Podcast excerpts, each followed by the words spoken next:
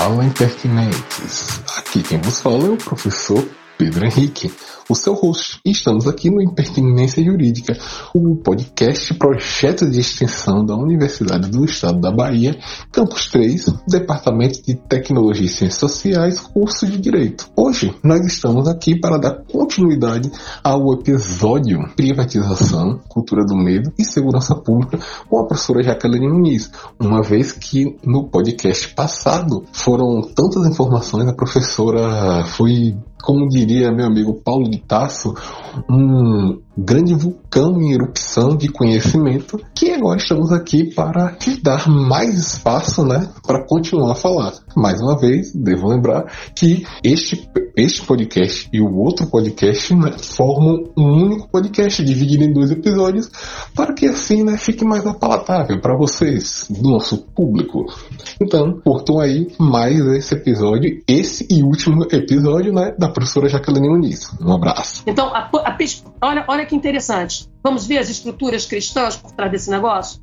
Vazamento. Nós adoramos vazamento. Meu Deus, rolou! O segredo, percebe que tem um segredo. E esse segredo né, tem sempre um vazamento básico. Né? Tem sempre uma delação premiada que eu posso dizer. Quem é que ganhou mais dinheiro no Brasil? Quem são os novos milionários do país? Escritórios vagabundos de advocacia, que todos nós sabemos, que ficava treinando sujeito para dar falsos depoimentos. Delação premiada, a fábrica das delações premiadas. Olha o Instituto da Delação Premiada, dissociada da lógica da civil law brasileira, mas introduzida, tem mecanismos de controle, possibilitando mentir, de, de, de, né, criar a versão que bem entende. Né? Aí eu volto àquilo que eu tinha falado, que parece que eu esqueci, não esqueci não, do pessoal que teve aqui, dos juízes. Nós debatemos sobre os limites da, de uma justiça plebiscitária marqueteira, porque o trabalho de, da justiça é posterior, ele tem baixa visibilidade social. Por isso que juiz, promotor, todo mundo quer brincar de Charles Bronson. Todo mundo quer, uau! E para o operacional, é só assim, o trabalho de polícia, só para fechar, é o mais visível da linha de produção, é o coelho da linha de produção. Tá? Então veja que a gente está vazamentos, delações, arrependimentos. Você já percebeu que tudo tem que ter plateia? Você se arrependeu do seu voto. Eu era bolsominion, agora não sou mais. Primeiro que bolsominion vem de uma palavra chamada minion, que em inglês quer dizer um sujeito incapaz de juntar lé com cré. Olha como é que a gente infantiliza, destitui. Eu estou um pouco inteligente. Nós temos que dar responsabilização. Votou, meu filho, seja responsável pelo seu voto. Cobre do seu candidato. Isso é política pública, isso é política na democracia. Agora não, você não sabe votar, votou errado, é uma mané. Hã? Arrependimento, delação, testemunho e né? justiça plebiscitária, né? Cristo Barrabás. Tudo isso. E autocrítica. É preciso que a Laís faça uma autocrítica de seu governo. Meu filho, a autocrítica só pode fazer sentido num mundo em que os critérios de verdade são pactuados. Voltamos de novo à pactuação sociopolítica. Certo? Quer dizer que nós aqui nos pomos de acordo. Caneta, régua, celular. Mas como a evidência do Chitãozinho Chororó está separada da explicação, porque tem que buscar a verdade dos fatos. Então, o celular pode ser caneta, a caneta pode ser copo. Então, como é que tem autocrítica? Porque autocrítica só faz sentido se os princípios da verdade, os critérios do que é falso, verdadeiro, do que é certo, errado, são pactuados entre uma sociedade. E aqui vai variar conforme a cor, conforme a classe, conforme a renda. Então, olha como nós. Percebe que assim, a pessoa vai para a rede eu votei. Eu não sabia. A escolha era difícil. A escolha entre o genocídio, entre eu me matar, alguém me matar. Entendeu? O que, que tem, não é mesmo? Então, tem que a público, que tem que ter likes. É o mundo do like. Né? Quem é a sociedade do dislike, que eu chamo, né? E o regime da escolastocracia. Então, o que, que, eu, que né? Nos meus textos. E aí é isso, a pessoa tem que ir a público. Ela não pode ser arrependida em casa, não. Ela tem que ter plateia. Gente, eu me arrependi, sou subcelebrity do arrependimento político. Todo mundo brincando de ser youtuber. Entendeu? Influenciador digital. eu quero saber qual é o percentual de voto que o influenciador digital transfere. E um artista, qual é? Vamos, vamos começar a brincar sério, que tem jogo vida das pessoas. As pessoas são ninguém. Não dá para morrer três vezes, você só morre uma vez, gente pessoas estão entre o tiro e a Covid. Né? Então nós temos que ser responsáveis com os nossos discursos. Né? Então isso é uma construção cristã. Você tem que ter né, um púlpito, né? você tem que ter uma inquisição. Eu se arrependi. Aí o tribunal, olha lá, ele se arrependeu. Ele, se come... ele matou, mas ele matou e tá triste porque matou. Né? Percebe? Precisa de plateia. O tempo todo nós precisamos de plateia. De palco. Né? num discurso religioso. Cadê o laicismo? Né? Por um acaso vocês encontram algum tribunal de justiça o símbolo de Ogum? Eu quero ver se rola um Xangô ou é só um Cristo que tem. Eu não estou questionando que não possa ter o Cristo. Está me perguntando cadê as outras religiões de matriz afro? Tá certo? Não tem? Quer dizer que o Brasil deixou de ser macumbeiro? Quando? Quando é que. Não é também um Brasil que só tem branco? Aqui é uma isabelização do mundo. Todo mundo aqui brinca de ser princesa Isabel. Entendeu? Está na hora de empretecer a conversa, está na hora de tornar essa conversa mais LGBT. Ou seja, nós temos que resgatar esses espaços de interseção de construção. Isso é fabricar o direito na esquina, né? Para que a gente não fique só no DVC, porque aqui no Brasil a gente tem essa mania autoritária liberal de dar serviço para os outros. Ó, eu já fiz a lei, agora é problema teu. Hã? tem um paradoxo, meu bem. Produzir lei não garante ordem. Imposição da ordem não quer dizer aplicação da lei. Se chama paradoxo da lei da ordem que leva a espaços populistas como esse, como paradoxo da proteção. Então, para a gente poder entender essa baiuca toda, a gente tem que estar tá olhando para esses. Aí, como é que a gente faz, professora? Entendeu? Né? Como é que é? Né? É o ovo e a galinha quem vem primeiro. Aí a gente cai nessas tautologias paralisantes. Querido, tem uma coisa que a gente tem que entender que é o seguinte: o mundo dos procedimentos. Eu não, a vida não pode esperar. Eu não vou esperar 40 anos de revolução até que todo mundo deixe de ser racista ou não vou ficar esperando numa transição eterna até que a riqueza aumente para dividir bolo, porque isso é uma lógica desigual. As pessoas estão morrendo agora, as mulheres estão sendo violentadas agora, os quilombolas estão sendo destituídos agora, é agora que a periferia está perdendo direitos, que foi a questão primeira que Pedro perguntou. Tá? Então eu não quero saber se você é racista ou não, pois o uniforme da polícia tem uma matrícula pública, tem procedimentos públicos que refletem o pacto sociopolítico e que delimitam a sua ação tática à luz da logística que eu autorizo ou não que você usa como sociedade. Não, né? eu não vou ficar esperando a sua consciência mudar de racista para não racista. Simplesmente eu vou produzir controles sobre misoginia, abordagem que não seja misógina, que não seja homofóbica, né, LGBTQI mais fóbica, que não seja racista. Não preciso Isso é administrativo, procedimental. Estou falando de política pública. Eu estou falando de mudar amanhã de criar cartilhas. Não estão acreditando? Né? Então tá aqui. Como é que eu transformo conhecimento em procedimentos? Estou aqui. Revista, cartilha de revista. Essa aqui, Blitz. Isso aqui eu produzi em 2002. Saiba como a sua polícia trabalha. Sabe o que é uma blitz, onde começa e termina o poder de polícia na esquina. Eu quero reduzir letalidade agora. Eu quero reduzir vitimização policial agora. Eu quero reduzir abuso e desacato de autoridade agora. Não dá para esperar o governo bom. Porque aqui no Brasil, a direita e a esquerda não gostam do Estado. A direita manda você para o mercado, se vira nos 30. Né? A direita e a esquerda diz: espere o meu governo porque eu sou legal. O Estado é feio, bobo, mal, mas o meu governo é bom. Entendeu? O pobre sabe disso. Que governantes passam, mas o Estado permanece. Então, isto aqui era cartilhinha né, feiosa, tá vendo? Feita com dinheiro, com o diário oficial, sem qualquer arte, com foto do próprio policial. Gastei merreca nesse negócio. Ia com a juventude para os espaços para rodoviária, lugar de trem, Central do Brasil, e queria dizer com, com, a polícia inteira assim: vamos mostrar como é que trabalhamos.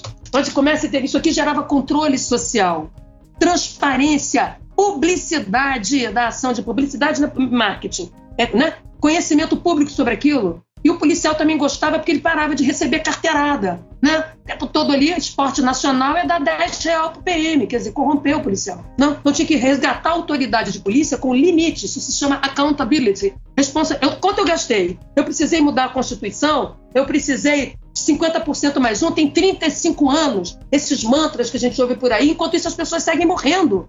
Aqui, chacina é uma rebobinagem do pior. Em 2006 eu escrevi um artigo diante da chacina. Eu estou em 2022 assistindo chacina. É, é uma reestreia. Todo, entendeu? Uma rebobinagem. Você fica reestreando a desgraça. Aí, cadê as lideranças políticas? Elas cortam o pulso com você. Oh, que desgraça! Oh, meu Deus! Mais uma chacina! Oh, que... Eu acho que tem que ter empatia. Eu acho que tem que ter solidariedade, sim. Um político tem que ter isso, mas ele precisa de mais. Ele é um líder. Se ele ficar cortando o pulso e tomando remédio tarja preta junto comigo, quem é que vai governar? Quem é que vai liderar? Cadê a ação afirmativa, né? Diante de cenários que, tem, que são passíveis de mudar, gente, está ao alcance da mão, a baixo custo. Agora, fazer o discurso do DVC é jogar para o outro, é dar serviço para o outro. Ó, mudei a lei. Agora o problema não é lei, eu criei a lei. Então, cria uma fantasia de solução, porque uma lei ela é precisa ser enforçada, né? ela precisa ser implementada para se tornar possível, para poder né, produzir o resultado desejado. E a gente para na fabricação da lei, no ideal. Aí todo mundo faz crítica social e se sente bem, fica bem na foto. Ó, fiz a minha crítica social. Tá certo? Sou um revolucionário de gabinete. Sinto muito, a vida não pode esperar, a vitimização não pode mais esperar dos policiais, a letalidade policial que mata a juventude não pode mais esperar. As pessoas estão morrendo.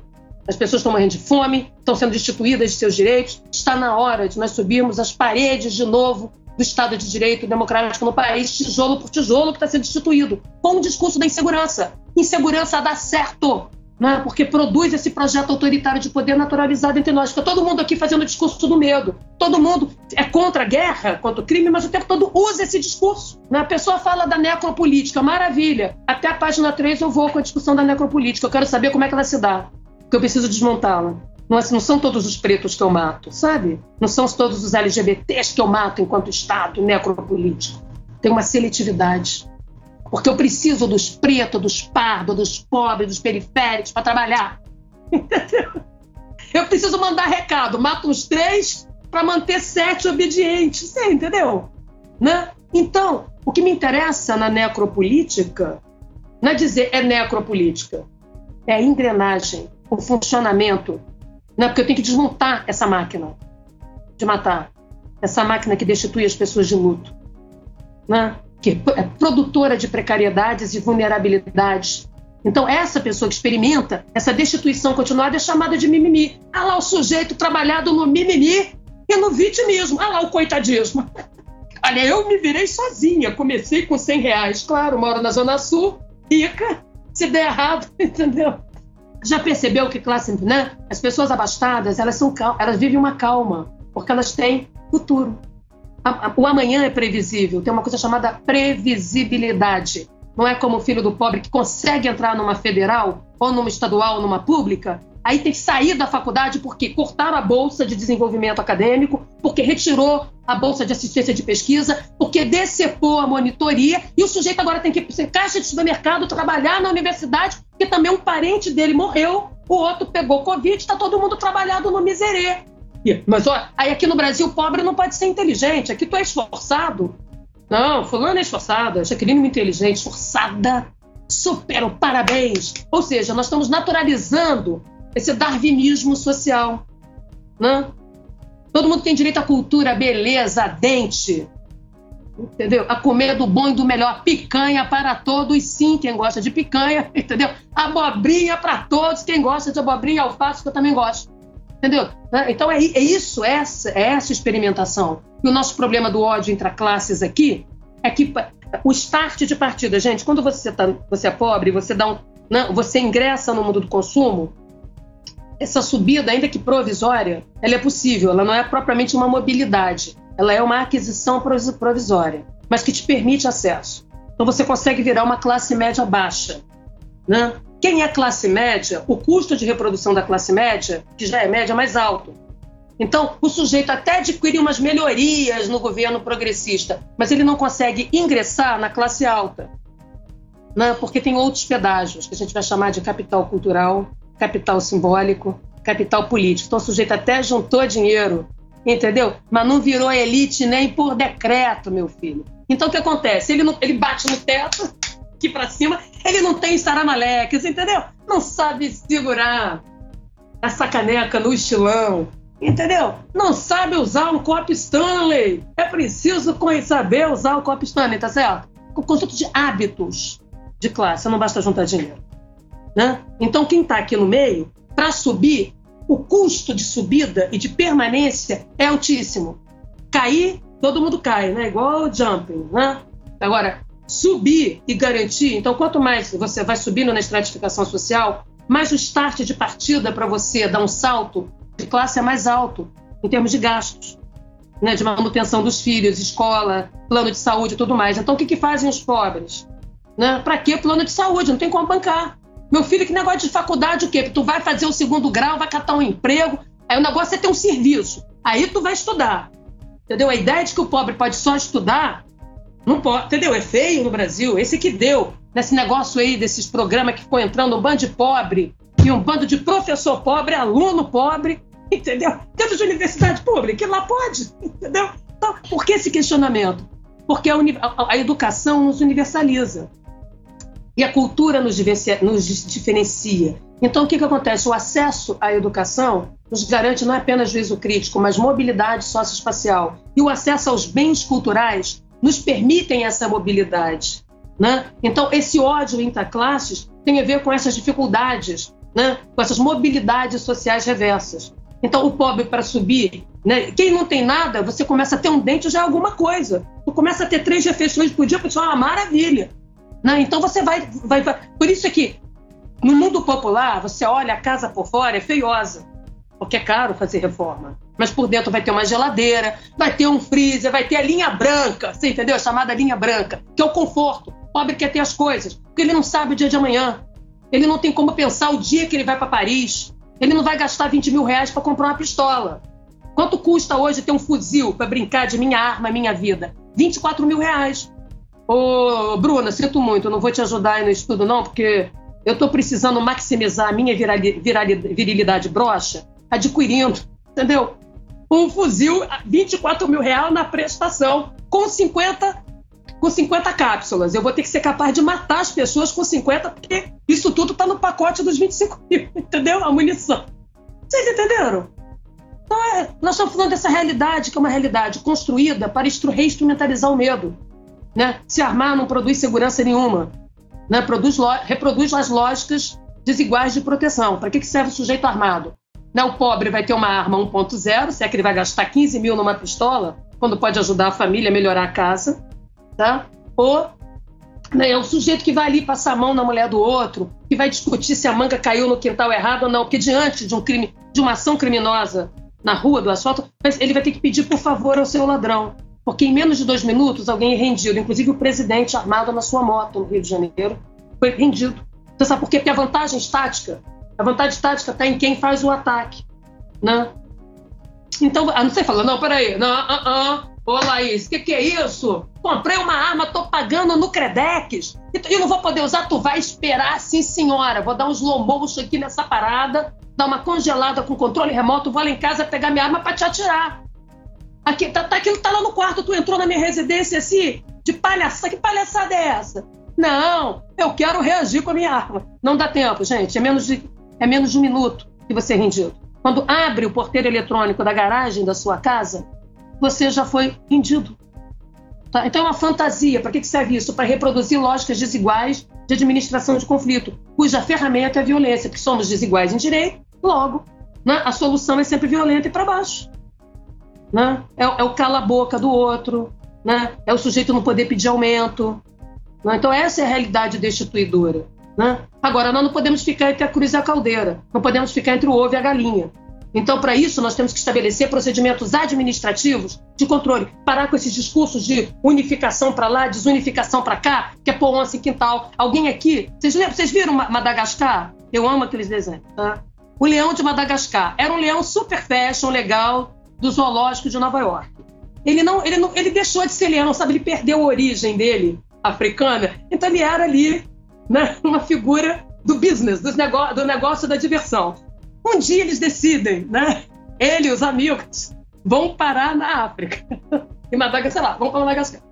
Aí tu fica todo mundo descobrindo o seu elo com o passado, né? A zebra, todos descobrem, né, que eles têm uma identidade. Aí o leão, né, que havia sido desle, né, deixado de ser leão, começa a olhar para os amiguinhos e só vê pernil. Ele olha para porque voltou nele aquele instinto básico, a sua origem leonina, entendeu? Ou ninguém que tá afim de ser leão de Madagascar, certo? Né? Então não dá para a gente colocar um assim quintal. Como eu falei, você não, pode, você não pode ter emancipação predatória dos meios de força, que as espardas de Highlander começam cortando a cabeça do oponente e depois corta a sua, sabe? E aqui no Brasil, nós sofremos de excesso de autonomização autonomização de mais e controle de menos das espadas. Por isso, o tempo todo a gente tem chantagens das estruturas, né, das estruturas é, do Estado de Direito. Né? Você tem nas rodas políticas a negociação com a polícia, né, como se ela fosse uma um, um, a polícia fosse armada como se fosse um poder a mais. Né? Então essas ignorâncias ilustradas estão a serviço da conivência, convivência e conveniência política para a estruturação dessa economia política da insegurança. Tá? As soluções são a baixo custo, alcance da mão, né? e já fazem as mudanças, fazem diferença ali na esquina. Né? Agora, aqui no Brasil, a gente tem a mania, olha de novo a nossa mentalidade inquisitorial. Já percebeu que a gente ama brinquedo? Vamos colocar um algoritmo aqui agora, um reconhecimento facial, porque assim a gente vai saber de verdade, numa versão contemporânea lombrosiana, neolombrosiana, quem é bandido quem não é. Agora tem a câmera na, né, na lapela do policial. O Rio de Janeiro já tinha câmera em viatura antes da morte do Amarildo. Os brinquedos, gente, funcionam. Atrás de uma câmera tem um olho que vê. Esse olho que vê é seletivo. Então, antes de eu ter o brinquedo, eu tenho que mudar os critérios do olhar, tá? Né? Eu, eu tô falando, tá falando com quem entende disso, não é mesmo? Então, olha que interessante. No caso, o, o algoritmo do, do, brinquedo do reconhecimento facial é o algoritmo do mal. a filmagem da câmera do bem. Hã? Agora, olha o nível. Tá certo? Agora, vamos ser mais sérios que isso? Por que, que a gente aposta na tecnologia? Não é que a tecnologia esteja errada, é porque a gente acredita que ela é neutra. A gente fantasia uma neutralidade tecnológica como se a construção do objeto tecnológico não fosse produto de escolhas, de arbítrios. Né? Então, quando o sujeito fez a identificação facial, quais foram né, o fenótipo que ele usou para fazer o cálculo matemático? Ou, ou, a nossa aparência universal? Os nossos traços são universais, não é mesmo? Então, não é o algoritmo que é feio, bobo ou mal. Né? É um cálculo moral por trás, naturalizado. Da mesma maneira, né? quando, a gente pensar nessa, quando a gente pensa nos brinquedos, que eu chamo de brinquedos, é preciso compreender como eles são usados, qual o seu propósito logístico, a né, logística meios né, que orientam os modos táticos do agir à luz dos fins da política. Voltamos de novo à tradição né, da reflexão filosófica, político-jurídica né, que funda o Ocidente a democracia, certo? Então aqui não. Aqui pra gente o brinquedo resolve. Então você, você põe o problema no celular, a culpa não é tua. Porque o mundo é da culpa, não é da responsabilidade no Brasil, não é? Não, é isso aqui que não funciona direito. Que porcaria de máquina de lavar. Que porcaria de câmera de vídeo. Quer dizer, a câmera que sai matando a pessoa. É o dedo, é o revólver que sai sozinho. Não tem um dedo nervoso com a cabeça quente atrás. Então a gente adora pôr a culpa no brinquedo. Então por isso os brinquedos são ótimos, porque a gente também se absolve da responsabilidade. Um mundo sem responsabilização não é um mundo de afirmação de direito, gente. Porque é um mundo de culpa e só de sanção, de punição. Né? O direito é dever, direitos e deveres. Né? Correto? Então, olha que interessante, aqui a gente põe tudo na conta. Falta preparo, é preciso inteligência, é preciso tecnologia. Quando o sujeito fala essa trilogia, eu sei que ele é engana a trouxa. Está enganando os trouxas na segurança pública. Vai todo mundo ganhar dinheiro comprando brinquedo, porque não tem uma política por trás para dar sentido à tecnologia, para dar sentido ao preparo. O problema não é preparo individual. Você pode ser preparado para matar, você pode ser preparado para esculachar. A questão é qual é a política que vai orientar a forma da tomada de decisão, qual é a política pública pactuada com a sociedade. Passei minha vida toda dando aula para as polícias no Brasil e na América Latina. Na, criei, ajudei a criar o sistema da Renaesp que está aí, as novas matrizes curriculares, passou para a minha caneta. Eu sou, como professor e pesquisador, é óbvio que eu defendo o ensino, mas eu não sou ridícula e infantil a ponto, entendeu, de ficar distribuindo certificados, né, diplomando pessoas sem formação.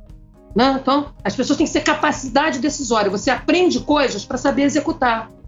Não adianta decoreba. O que, que adianta vocês decorarem um bando de negócio de doutrina se vocês não vão saber instruir uma defesa, uma acusação, fazer um processo? Entendeu? Então, é disso que nós estamos falando, da procedimentalização. Né?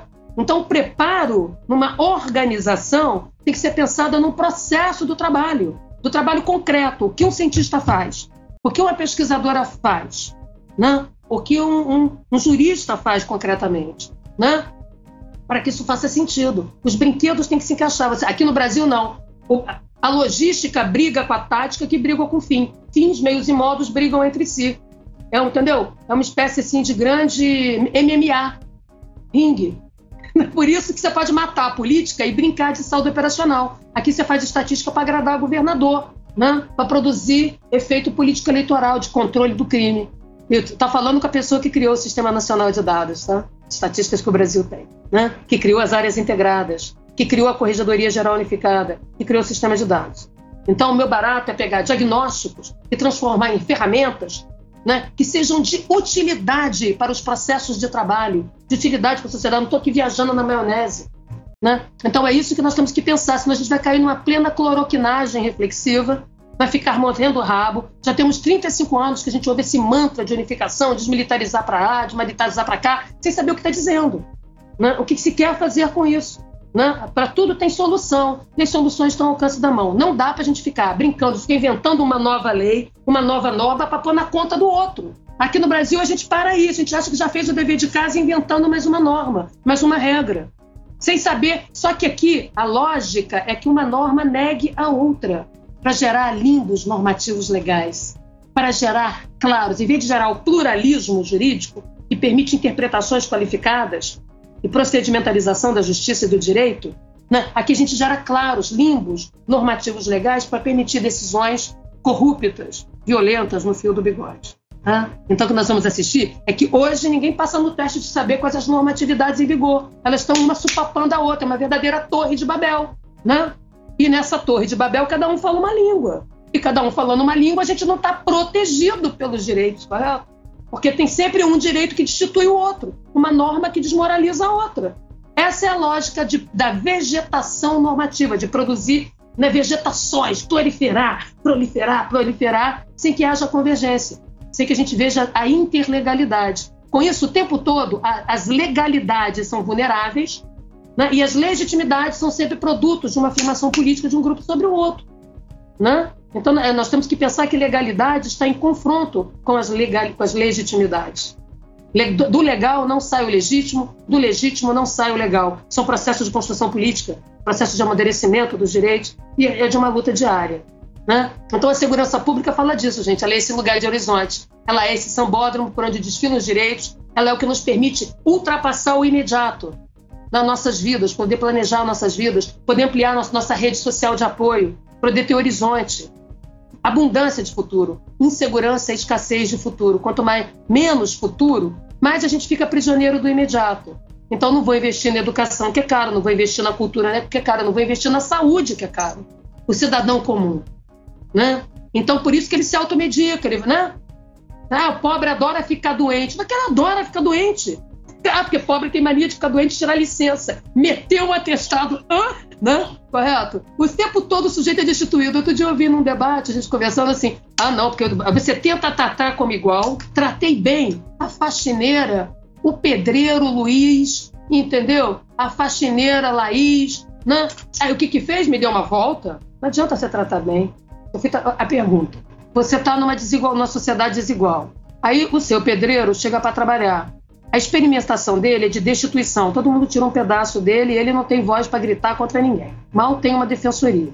Aí ele chega na sua casa, que está acostumado a ser humilhado, a tal da esculacho, o regime do esculacho, da esculachocracia, né, do, né, do, da sociedade do dislike, né? Aí você dá um café, você fala, senta aqui, fulano, descansa um pouco. Aí ele estranha, fala, o que, que é isso? O que, que é essa branca aqui da Zona Sul? O que essa madama quer? Ela quer tirar meu serviço. Ela quer que eu trabalhe mais, né? Experimentação de destituição, né? Porque para a gente tratar bem é uma promoção particular, não é uma atitude civilizatória equivalente. É obrigação tratar bem todo mundo, mas aqui não, aqui é um diferencial. E como diferencial, o sujeito de baixo olha para aquilo, epa, estou sendo mais explorado. De graça isso não vem. Essa mulher está me tratando muito bem, me dando lanche, meu filho vai pedir que eu fique aqui até as 10 da noite, também vai pedir para pintar o quarto da criança. Você entendeu como é que é? Né? porque a experimentação é dessa destituição. E é isso que as pessoas naturalizam, porque elas olham para o outro como um igual abstrato, como um indivíduo abstrato, sem cor, sem sexo, sem endereçamento social, sem origem social. É só nesse mundo que o discurso neoliberal pode operar. Por isso que eu falo de uma sociedade de sujeitos plantas aéreas, né? de genéricos, de drogaria, lá no meu podcast Regimes do Medo entendeu? Para as pessoas entenderem que elas estão sendo destituídas das suas subjetividades, elas não estão sendo mais soberanas de si. Não tem problema nenhum votar aí no cão chupando manga, entendeu? O sujeito votou no cão chupando manga porque ele precisa que a coisa seja resolvida no imediato. Precisa de ordem. O ônibus tem que passar no horário. Eu não posso perder a passagem, entrar no ônibus, só tenho cinco reais na carteira e a droga do ônibus quebra, não vem outro. Entendeu? Eu estou no meio do ônibus, sou assaltada, levo meu celular, levo o miserê que eu tenho na carteira. A vida tem que funcionar, o ônibus tem que passar, o metrô tem que passar. Tá certo? Então, a ideia de ordem, a demanda por ordem é legítima. Quando você multiplica o medo, encolheu a esperança. Não tem mais esperança, não é isso? Tem escassez. Você suprimiu as mediações. Ao suprimir mediação, tudo fica imediato. A única coisa imediata que pode produzir efeito se chama discurso autoritário. Então vai vir o sujeito feito de pobre. É comigo! Vou resolver agora! Aqui! Então você olha para aquilo que você que está ali na precariedade, no miserê da periferia, fala, eu preciso de um maluco, pelo menos que tome uma decisão aqui, o ônibus passar, para a luz chegar, porque meu filho tem Enem amanhã. É amanhã que é o Enem. Entendeu como é que é? Eu tenho que pagar o crediário da Casa Bahia hoje, não é daqui a 30 anos. Eu não vou ficar esperando, entendeu? A reforma urbana na favela, que já tem 50 anos que prometem isso. Eu preciso de melhorias agora. Eu preciso que alguém resolva agora esse problema do ônibus para chegar. Pare de novo a mobilidade. Eu preciso trabalhar, não posso perder meu emprego. Né? Então você vota no maluco que promete para você uma mudança né? sem mediação. Fecha o Congresso, fecha tudo, tudo atrapalha, tudo atrapalha. A sociedade atrapalha. O Estado tira tudo de você. Entendeu? Vamos chutar o pau da barraca! Libertarismo predatório! O Estado tira de você. É o não pode estatal, não pode nada nesse país. Entendeu? Que desgraça! E a sociedade o não pode social. Agora eu não posso fazer as minhas piadas racistas. Não posso chamar o sujeito de preto crioulo, que agora não pode. Não posso chamar o outro de viado de sapatão, porque também não pode. Que desgraça é essa? Você percebe a mentalidade? Como vai, nós vamos alimentando o caldo autoritário? Então não pode social, não pode estatal, ou seja, você não é, precisa mais ser. Se livre-se, livre-se das amarras. O Estado não te dá nada. A sociedade só te cobra, todo mundo cobra de você. Vamos desestressar. Você já não pode ter mais aquele seu preto de estimação para humilhar. Tu não pode ter mais aquela mulher para espancar. Tu não pode ter mais aquele jovem preto de ideia para você né, discriminar. Assim não dá. Você precisa se libertar, meu filho. Percebe? Olha a oferta que se dá. Isso é possível, gente. Isso é possível e real porque as pessoas estão confinadas nos seus medos, nas suas provisoriedades. Ninguém vota porque é estúpido. As pessoas votam numa. Se eu não posso ter esperança, alguma coisa agora tem que mudar. E no imediato, você só muda as coisas imediato, sem mediação. E tudo que não tem mediação, que não tem pactuação, que não tem acordo né, entre pessoas diferentes, entre cidadãos que são distintos, nada mais é do que autoritário, uma decisão autoritária, o exercício de uma autoridade autoritária tutelar né, tutelar autoritária, despachante, que sequestra né, a, soberania, né, a subjetividade soberana dos sujeitos. Então ninguém votou ali porque as pessoas são alienadas, doidas, não sabem votar. As pessoas fazem suas contas. Vou apostar nesse maluco aí que está dizendo que não vai corromper, que amanhã, entendeu? Vai distribuir umas, né, uns supapos por aí para funcionar. Né? E é possível cair nessas esparrelas, é aqui na Inglaterra, onde quer que seja. Como eu falei, o medo nos atravessa, né? E suprime a empatia, a cooperação, sabota a resistência, a capacidade de resistir e de mobilizar. Você já não consegue mais se juntar como sociedade, o máximo que você consegue é juntar você e meia dúzia de três da sua família, encolhendo o seu espaço social. Quanto mais você precariza o previdenciarismo social, mais você deixa as pessoas peladas com uma arma na mão, Tá? Então, isso faz parte desse projeto conjunto. Por isso, a insegurança, ou no sentido positivo, a segurança, ela é fundamental, porque ela é aquele alicerce por onde os direitos podem subir, onde a gente pode pavimentar né, vários andares para a cidadania. É disso que nós estamos falando. Então, não é reduzir essa discussão a uma lógica policialesca. A polícia é fundamental, né? mas é, é possível mexer nas estruturas, como eu falei, né, no curto prazo, né? Eu não posso ficar esperando a revolução. Todo mundo adquirir uma consciência crítica. Vai demorar o quê? Um, um século? Quanto tempo eu já tenho de, da suposta libertação dos escravos no Brasil? De que maneira eles foram inscritos? Os, né? São, eram, eram prisioneiros políticos. Pessoas foram retiradas de seu país. Tá certo? São né, perseguidos políticos. Esse é o nome, né? Situação de escravidão, escravo não. Tá certo? O que, que nós fizemos com isso? Olha o caso do congolês. Vamos nós, os cinco pontos que eu queria dizer para vocês antes de ir embora. Primeiro, é um preto. Preto, a gente tem dúvida se é gente ou não. Né? Preto não sabe, né? O branco não sabe por que bate, mas o preto sempre vai saber porque está apanhando. Não é mesmo? Essa é a experimentação social. Todo, ele, ele foi espancado. Aí vamos à nossa, à nossa terapia no Brasil, terapia da madeira. Ou tu volta pro pelourinho, ou tu volta pro armário, ou tu volta pro caixão. Não é maravilha? Não, ou tu vai pro caixão, ou tu vai pro pelourinho, entendeu? ou tu volta pro armário. Essa coisa de você ficar. O problema. Tudo bem que tu é preto, tudo bem que tu é mulher, tudo bem que tu é quilombola, tudo bem que tu é LGBT. Agora, esse negócio de você querer ter identidade não dá, meu filho. Você entendeu? Tu pode ser ali, escondido. Trate de brincar de homo total. Clareamento. Trata de clarearizar seu cabelo, destituir seu lugar. O índio quer ser branco, o preto quer ser branco, a mulher quer ser homem, entendeu? Aqui é assim, você tem, né? Quer ser o heteronormativo branco do refrigerado, tá? Certo, né? Então, voltando à história do congolês, para poder a gente... Um preto, ele, ele foi espancado num calçadão, num bairro de alta classe média. Todo mundo passou? Quantas pessoas passaram e viram aquela... Todo mundo chutando, espancando, porque não... todo mundo matou um pouquinho. Ai, toma aí! Tá fazendo o quê? Desestressa, meu filho. 200 reais e a terapia tá caro. Academia 750. Dá umas porradas aqui, pô, dá um alívio. Nossa, que alívio do estresse, não é mesmo? Então todo mundo assistiu. Mas era natural. Era um preto. Podia ser um assaltante, não é mesmo? Preto, né? Você olha para aquilo ali, ah, ué, é comum. Né? Porque tem a classe perigosa, a raça perigosa, né? Então, a primeira coisa é isso, é um preto. Além de preto, ao ser preto, não pode ser estrangeiro.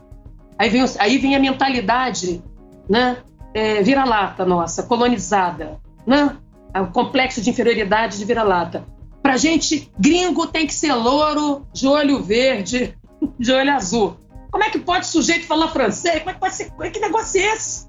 Preto é preto.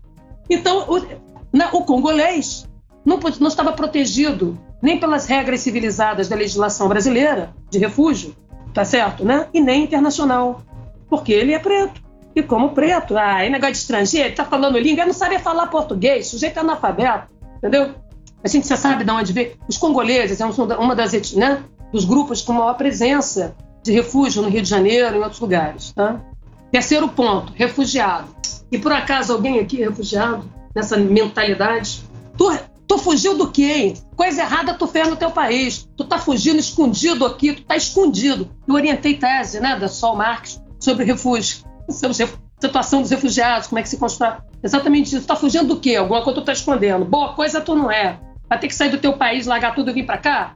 Né? Qual é o mito de origem brasileiro? Dos degredados, não é mesmo? Todo mundo que era ruim, prostituta, bandido, preto, tudo tem que vir para cá. Essa era a mentalidade. Esse mito de origem é para dizer o quanto nós somos desqualificados e merecemos uma autoridade civilizatória que vai nos civilizar por um direito autoritário. Né? É só a gente ler os clássicos para ver né, o que está sendo dito sobre isso, no caso brasileiro. Então, o refúgio ele está devendo. Né? Boa coisa não é. Aqui nós temos médicos, professores, químicos, mas eles são pretos. E lá pode. Então, a legislação de refúgio no Brasil não é ruim, não. Né? Teve mudança, temos uma estrutura daqui. Agora, o sujeito que é, que é refugiado com a sua família, que vem, é um desespero, porque ele não é migrante econômico. Ele é migrante forçado, foi obrigado a sair do seu país por perseguição política, religiosa, risco de vida. E ele passa mil vezes sendo ensaiado para ir na PF, na Polícia Federal, para fazer aquele testemunho da vitimização, ele ter o papel para tirar CPF, tirar carteira de trabalho. Então, às vezes, o sujeito é um médico, é um professor, né? E ele vai trabalhar de pedreiro no que pinta para ele.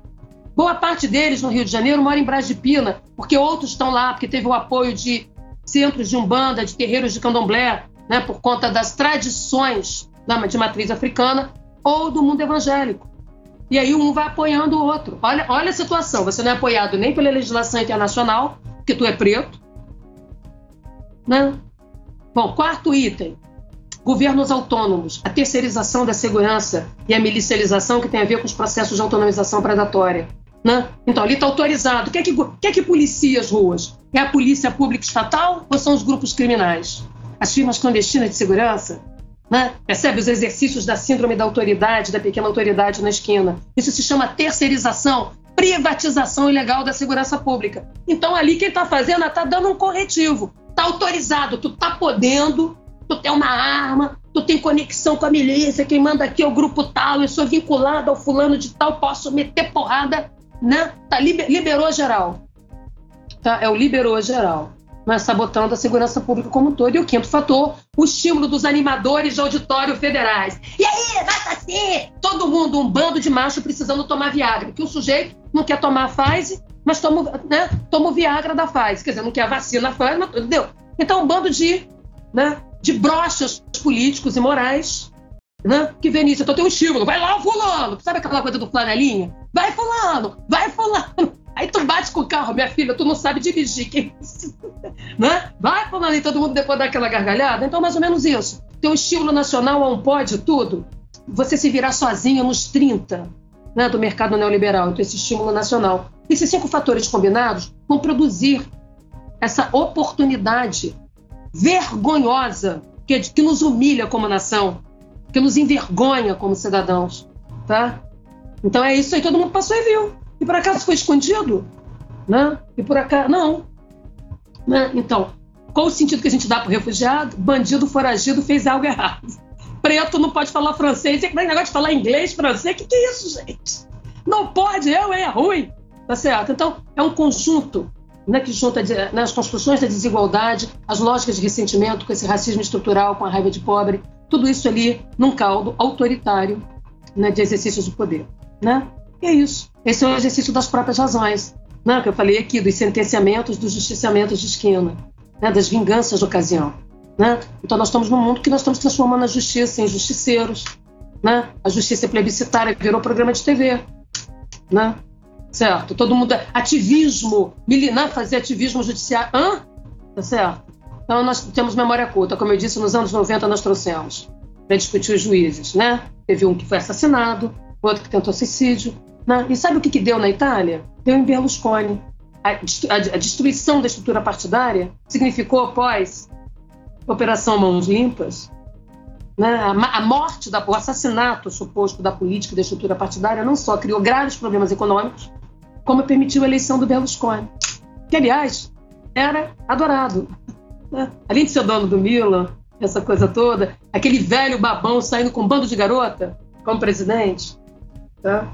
Então, isso é os anos 90, do meio dos 90 para cá. Nós assistimos um lavajatismo que combina super bem com o nosso modelito. Autoritário, desigual, seletivo de produção de justiça, né, em que a verdade está emancipada, a verdade anterior, e os fatos, a evidência está emancipada de sua interpretação. Né? Então, isso tudo leva a essa visão de uma verdade má. A verdade é contra a gente no Brasil, já percebeu? Né? A verdade é má. Você não, então, todo mundo foge da verdade, ela é má. Ela é faz uma coisa contra você, porque ela não, não nos pertence. Né? A ordem é exterior, a verdade é exterior. Por isso, Deus acima de tudo, Brasil acima de todos com um governante autoritário, que ele que vem interpretar a vontade geral de Deus, né? E não precisa de Estado, basta a, sua, a existência do seu governo na sua manifestação, né? Por isso ele fala mal do próprio governo. Santíssima Trindade, ele é o Senhor da guerra, o mercador da proteção e o profeta do caos. Tô livre? Vocês tiveram chance de fazer duas perguntas, tá bom. É, a senhora é uma máquina conhecimento e informação.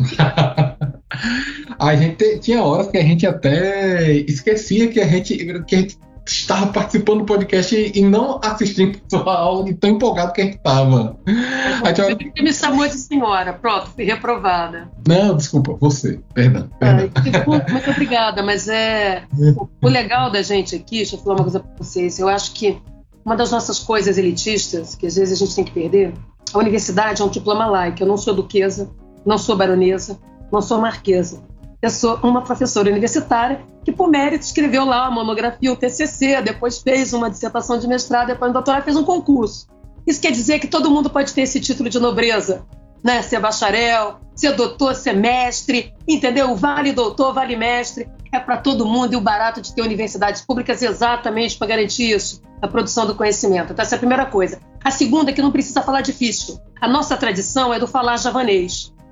Quando é uma pessoa é a douta Jaqueline, douta Jaqueline, aí usa mesóclises, ênclises, usa uns negócios difíceis que ninguém entende, entendeu? Igual letra de médico, né? Aquela receita que é um rabisco, que eu tô falando numa porque eu fiz bioquímica também, tá, gente? Eu fiz curso de farmácia, só não me formei. Não entreguei o TCC, porque também não dava fazer várias faculdades ao mesmo tempo, e tudo né, junto, e não ter banda de música. Mas você entendeu que tem que falar difícil? Né? Por que, que é falar difícil? Porque tem o especialista. O despachante precisa falar difícil para você ficar dependente dele. Fala, não, não precisa entender do meu direito, não, que tem a doutora Bruna que resolve tudo. Doutora Bruna sabe das coisas. Entendeu? Então você, como cidadão, tem que ser destituído do seu saber, do seu experimento, porque tem meia dúzia de iluminados que são capazes de interpretar a sua vida né? e entender o seu problema e resolver para você, criando relações de dependência continuada. Né? A outra, então, é que os intelectuais têm que falar difícil. O sujeito, para mostrar que ele entende do negócio, né? Ele escreve difícil, fala difícil, não é parnasiano, formalista, chatésimo. Né? A ciência social não é chata. Muito ao contrário, a gente, a gente estuda aquilo que a gente cria, de certo e de errado por aí. Né? É exatamente porque a gente quer mudar as coisas. Né? Então eu não preciso que o sujeito leia, acompanhe toda a minha biblioteca, entendeu? Porque isso aqui eu não estou fazendo prova oral com ninguém, nem ninguém, né? Então, quanto mais o barato do conhecimento é que ele não está oposto aos saberes da sociedade, da população.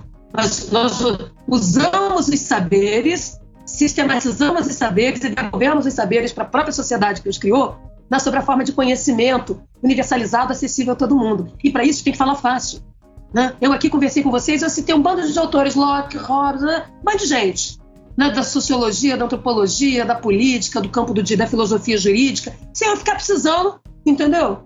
fazer prova oral aqui, Enem, com sujeito. Né? E aqui no Brasil a gente tem isso. Fala difícil, ela, como a Jaqueline culta fala difícil, aí ninguém entende nada, ninguém participa, as categorias são difíceis, entendeu? Aí é a sensação de, de emborrecimento do outro, entendeu? Aqui o conhecimento é para hierarquizar. Né? Então, aí o outro vai se sentindo um idiota, um burro, uma pessoa incapaz de acompanhar. Né? Não, não é para isso, né? O nosso esforço, né? É, eu tive que estudar bastante porque eu tenho que o tempo todo lidar com a minha ignorância.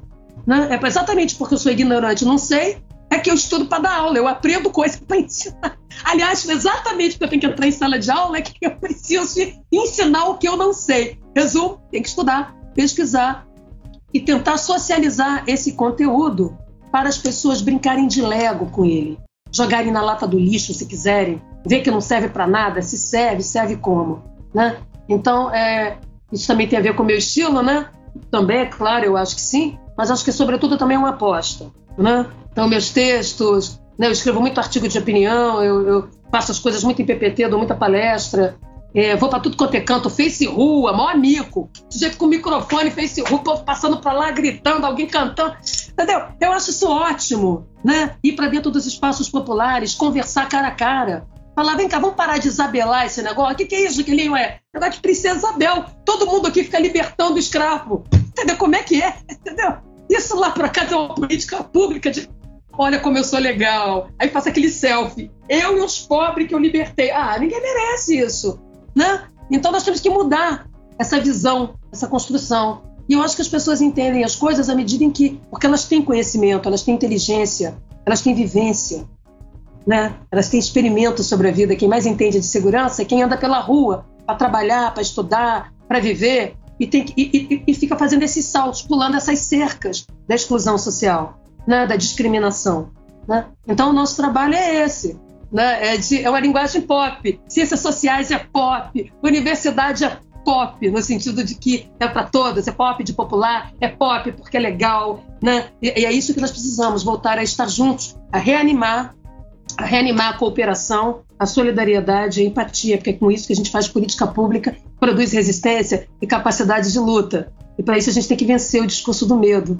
Né? E vencer o discurso do medo né, também significa, sobretudo, a gente poder repensar os nossos preconceitos, as nossas discriminações do cotidiano. Né? É isso que a gente tem que fazer diariamente. Né? A ciência social está aí, ao alcance das mãos. Né? Não é uma coisa para pessoas esforçadas, inteligentes, com QI lá em cima. Entendeu? É para isso que tem uma coisa. É passível de ensinar? Cultura se aprende, conhecimento se aprende. Então não é biológico, não é capacitismo. Tá certo? Cultura se aprende. Você aprende a usar 20 talheres, 50 talheres, a reconhecer quantos copos de vinho se você achar que isso é bom para você. Você aprende.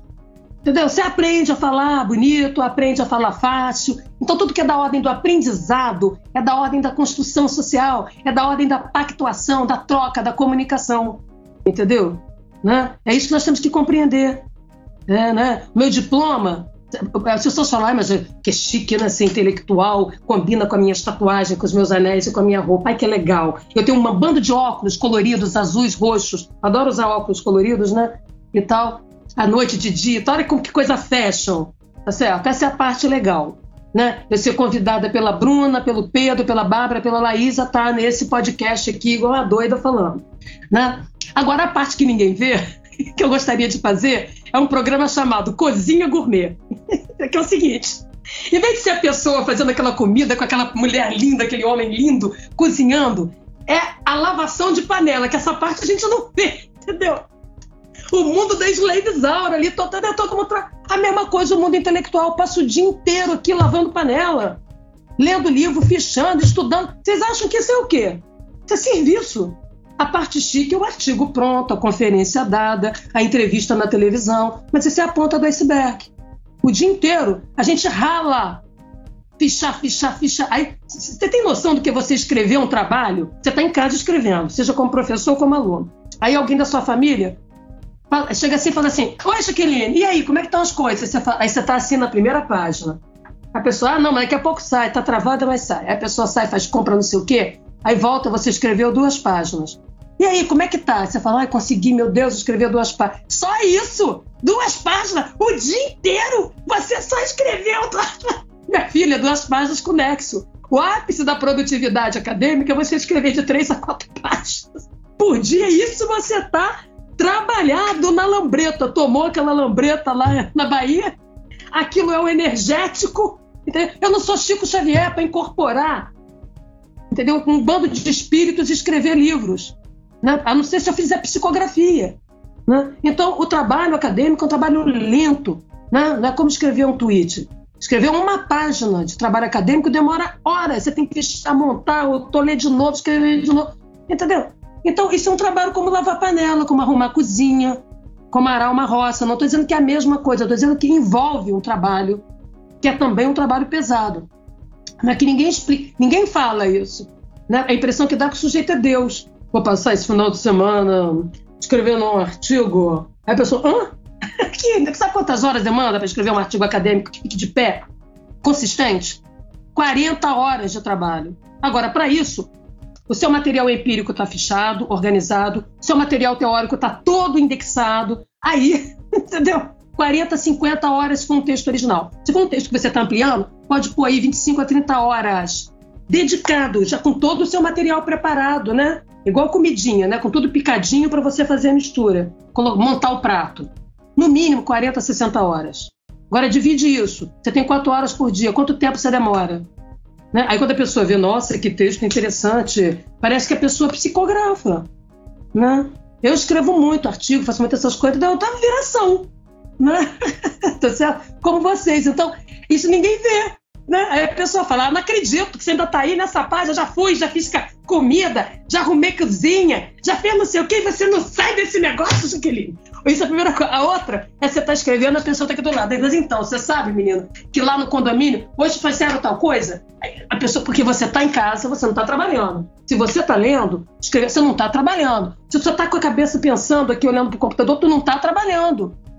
Né? Então, esse é o nosso esse é o nosso desafio, gente. Né? Nosso desafio é que eu não adquiri título de nobreza nem vocês. Né? Nós estamos adquirindo títulos laicos, né? acessíveis a qualquer um. Esse é o barato do ensino público, esse é o barato da universidade. Né? É que a gente possa trocar essas coisas. O conhecimento não está em oposição, brigando com os saberes do cotidiano, do senso comum. Nós fazemos uso do senso comum, pesquisamos o senso comum, mapeamos o senso comum para reestruturá-lo, repensá-lo e devolvê-lo de uma forma plural, né, para que os, os, sujeitos sejam soberanos de suas vontades políticas e exerçam seus arbítrios, né, as suas escolhas. É isso que nós vamos fazer. Eu, como intelectual, meu barato é pôr a pergunta no lugar certo, para que todo mundo junto produza respostas políticas comuns. Como a gente brincou aqui, o horizonte do, né, do, do, do, do, do, do né, é, é, é, como a gente falou, do abolicionismo é fundamental. Eu preciso ter esse horizonte, eu preciso olhar eu tenho, eu tenho que ser capaz de ter um devir. Agora, eu tenho que instrumentalizar e pavimentar isso numa estrutura federativa, numa justiça de civil law, com, com cacoetes de common law, entendeu? É disso que tenho que pensar. Se eu quiser que isso de fato deixe de ser uma quimera, o mundo do destoque, o mundo dos coleguinhas, né, numa ilha de caras, né, e seja de fato algo implementado no cotidiano. Né? Então, como é que eu vou combinando procedimentos abolicionistas, garantindo direitos, universalizando direitos, garantindo o acesso? Nós somos equivalentes em direitos, não iguais. Nós somos equivalentes. E essa equivalência eu preciso instrumentalizá-la, procedimentá-la, procedimentalizá-la, desculpa, para que assim a gente possa ir avançando. Como eu falei aqui, você vai ficar multiplicando prisão para lá e para cá, preso, preso, preso, preso, porque o preso é mercadoria. Não, isso, o impacto disso no controle do crime é muito duvidoso, é muito parcial. Não é pleno como se imagina. A gente já sabe disso desde a criminologia crítica. Nós já estamos pós-criminologia crítica. E eu ainda ouço, e eu sei que vocês também, como juristas, ouvem, um bando de modernex por aí falando de defesa social. Chega a me dar arrepio. O sujeito consegue juntar o discurso da defesa social, que é o, neoli, o, o neoliberal, né, uma versão modernosa, né, com, até com garantismo né, e com, a, né, com abolicionismo. Olha, mas o que, que é isso? Que ornitorrinco é esse que a pessoa está criando? A, teoria da defesa social é nós contra alguém, tem um inimigo. Né? Eu estou defendendo contra quem? essa sociedade em defesa com quem define onde começa essa defesa. Certo? Então, esse discurso também né, da defesa social já foi superado, é careta, não explica porcaria nenhuma, tem baixa rentabilidade, baixa consistência explicativa e aplicativa, né, cheio de viés. No entanto, a gente vê essas misturebas, né, que eu chamo de fake science. Né? Então, barato não é a gente sair desmoralizando os princípios né, o abolicionismo como uma perspectiva, como um horizonte, ele é pertinente, ele nos faz problematizar de forma crítica o cotidiano, enxergar os lapsos, enxergar as engrenagens que não funcionam bem. Né? Ah, mas eu não pode aplicar plenamente. Claro que não, meu filho. Isso é um processo. Eu vou agora, amanhã, uh, todo mundo Aquarius. Sim. E o que, que eu faço com as estruturas? Eu tenho que criar estruturas. Né? Agora, o fato de eu ter que implementar coisas não desmoraliza princípios. Aqui no Brasil, a gente tem mania de criar camisas de força. Né? O princípio ele é anterioridade, ele é contexto, ele é ambição. Democracia é anterior, ela é o contexto, ela é anterior porque ela funda como um princípio, como um pressuposto. Ela é contexto, à medida em que eu tenho que continuar exer exercendo esse lugar. E ela é um horizonte, ela é uma ambição, porque eu vou continuar desejando mais democracia. Né? Então, uma, a gente não, é, é, é seria uma impostura intelectual, é um jogo de má fé argumentativo, Tá? Eu chegar e falar assim, pegar esse princípio e, e aplicar ele de forma linear. Uai! Entendeu? Em que lugar é assim, meu filho? Em que relação de causalidade científica e histórica isso acontece? Nem nas ciências naturais, nem nas ciências sociais. Né? Então, um determinado princípio, um conjunto de valores se abre para por percursos distintos, alternativas diferenciadas de implementação. E este processo é de pactuação política. Não é automático, não é genético, não é determinístico. É, é parte do processo de construção. O que é o direito? A política instrumentalizada. Não, o que, é o direito vivido na esquina por todos nós? Uma política instrumentalizada, uma construção, construções de consenso, sua implementação e sua legitimação, que pode conter todos nós ou poucos de nós. Né? Então é fundamental que a gente tenha essa clareza. Você vai ficar jogando tudo quanto é princípio. Ah, não, o direito humano não funciona. Hã? ah, ah, não, negócio de princípio democrático que atrapalha a vida do sujeito assim, fica difícil. A pergunta é: é você que passa a régua? Você tem a garantia de que é você que vai definir quem é humano e quem não é? Até quando você acha que você define ou que você faz parte da curriola que define? Ou você acredita nesse mundo estático? Não, porque eu posso te dizer que hoje a régua do cerol está com você. Mas como a gente já aprendeu com os contratualistas lá atrás, com a guerra, com tudo, não vai ficar permanentemente na sua mão, não é mesmo? E aí, como é que você vai garantir que quando a régua sair da sua mão, o seu pescocinho e da sua família vai estar livre? Quando as pessoas falam para mim, professora, no Brasil não tem jeito, tem que jogar uma bomba na sociedade para começar tudo de novo. Eu falo, maravilha, eu vou pro quadro, eu não fico desmoralizando ninguém, não. Maravilha, jogar bomba. Uma bomba. Os aviões brasileiros, caças brasileiros, não têm autonomia de voo por todo o território nacional. Para que a gente possa, então, levar o seu projeto adiante, o Brasil do tamanho tal, precisamos de tantas bombas para produzir o efeito Hiroshima-Nagasaki. Para tanto, vamos precisar de uma indústria bélica dessa maneira. Pergunta: você vai querer salvar a sua família, alguém, ou é para matar todo mundo? Porque isso faz diferença aqui no, na política pública genocida, entendeu? Vamos implementá-la. Vamos ver até onde vai a tua ideia. Né? Aí você vai explicando. Agora eu preciso, cada bomba custa tanto. vai demorar tanto tempo. Então, para que a gente possa destruir o país inteiro, para começar do zero, supondo que o efeito radioativo passe em 24 horas, nós vamos precisar de tantos trilhões de reais. Não é mais fácil e mais rápido, assim, uma política pública inclusiva? Não estou querendo te atrapalhar, só estou querendo. Não é esse negócio de democracia de direito não, não vai mais rápido? Porque para um projeto genocida, nós temos que gastar muito dinheiro e só vou conseguir produzir o genocídio pleno, entendeu? Né? Aí a pessoa fala: que isso? Você está me gozando? Estou gozando, não. Eu levo a sério o que você diz. Se você não leva a sério o que você fala, sabe que eu levo. Por isso eu estou raciocinando em cima da tua proposta para ver a viabilidade orçamentária, a aplicação. Professora, a senhora fala essas coisas de segurança porque a senhora não está no meio da favela, sozinho com o fuzil na mão. Claro, eu no seu lugar também estaria morrendo de medo. Primeiro, quem foi o idiota que colocou você sozinho com o fuzil na mão? Porque quem fez esse planejamento não gosta de você. Que que eu saiba, não existe ação policial individual. É sempre um grupo tático de no mínimo dois para dar 360 graus de controle divisada. Porque ninguém tem olho aqui, sabe? Então o olhar humano só percorre 180, sabe? Fazendo isso, ó. Né? 90 graus, 180. Por isso, as panteras são três, para dar um ângulo de 90 graus e permitir controle tático. E uma guarnição é feita de dois, no mínimo. Sendo assim, se o sujeito colocou você sozinho, ele quer que você morra. Para começar, você não tem controle tático. Segundo, só com fuzil? Quanto pesa o seu fuzil? Tanto. Quanto pesa o seu coturno? Tanto. Você é uma tartaruga ninja sem mobilidade para correr, para se deslocar e para levantar seu fuzil. Até você atirar, o estilingue do moleque já meteu um, um, né, uma bala aqui no unicórnio, vai transformar você no unicórnio. Além do mais, uma, um revólver te rende com seu fuzil até você conseguir assestar. Portanto, realmente, você com fuzil na mão, sozinho, na favela, não estou nem perguntando se essa favela é perigosa, se lá só mora bandido. Você realmente está numa desvantagem tática, esse planejamento é burro, ninguém te ensinou a fazer polícia direito. Você tem toda a razão de estar nervoso, eu também estaria e sairia com ela. A pessoa, ah, querido, vamos fazer conta. Vamos lá, ver que eu planejo com você aqui o seu policiamento na favela?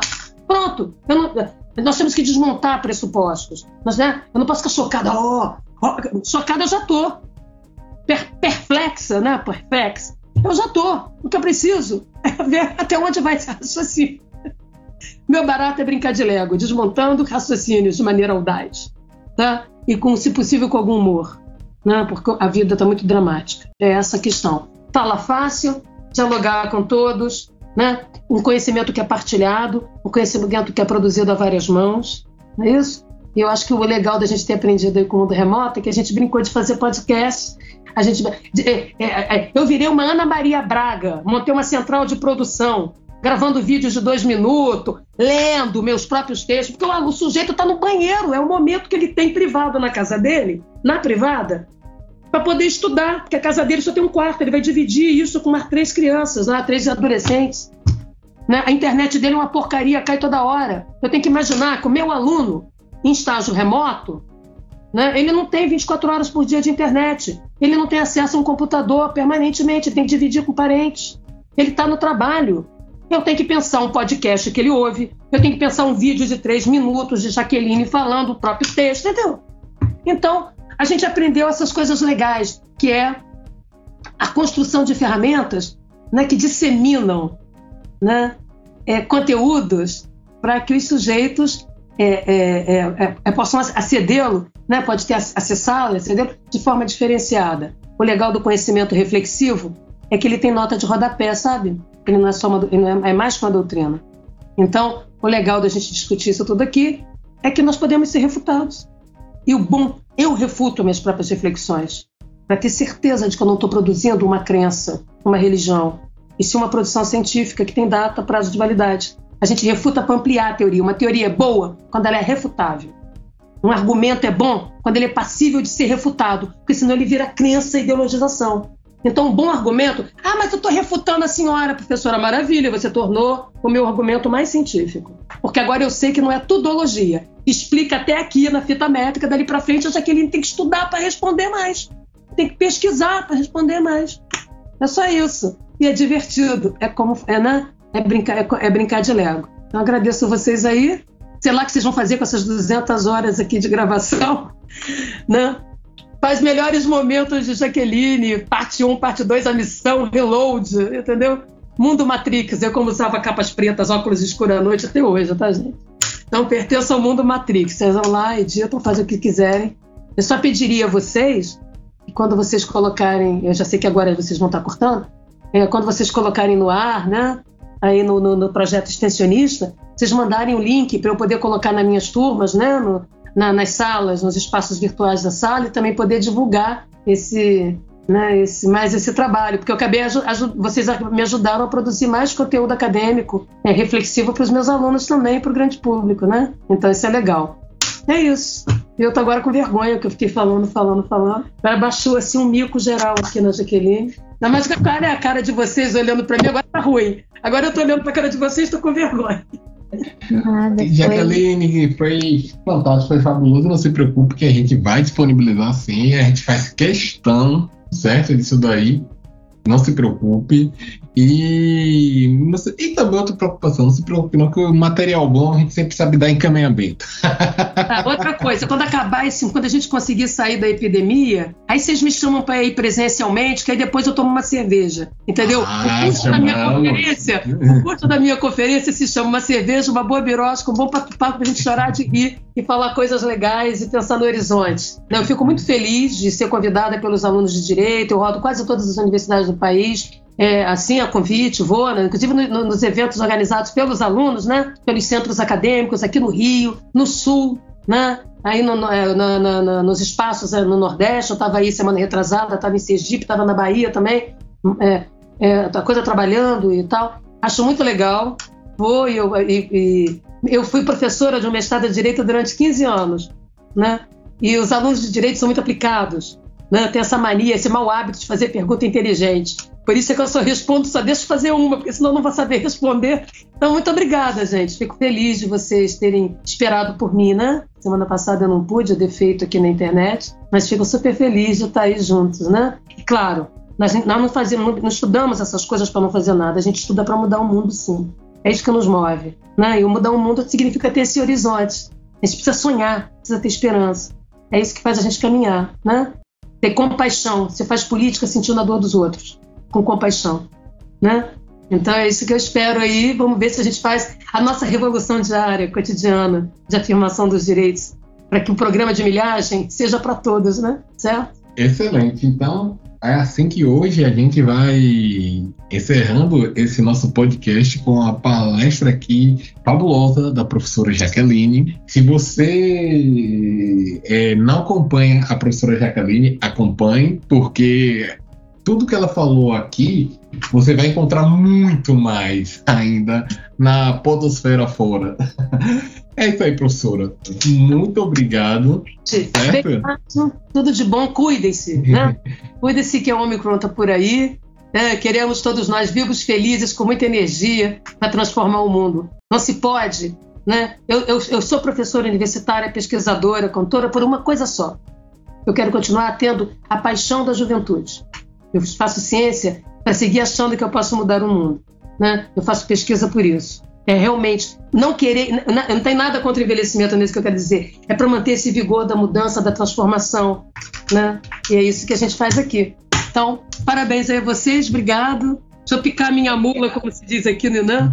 aqui na roça, do outro lado, no Sudeste, para cuidar aqui da vida. Prazer. Obrigado, é Obrigado, Pedro. Obrigado, Laís. Obrigado, Bruna, Bruna todo mundo que está atrás, todo mundo que abriu câmera. A gente que agradece, professora. Essa presença ilustre, essa palestra. Beijo, gente. Muito obrigada. Tchau. Muito tchau. obrigada. Tchau. tchau, gente. Até a próxima. Até o próximo episódio, galerinha. Até mais.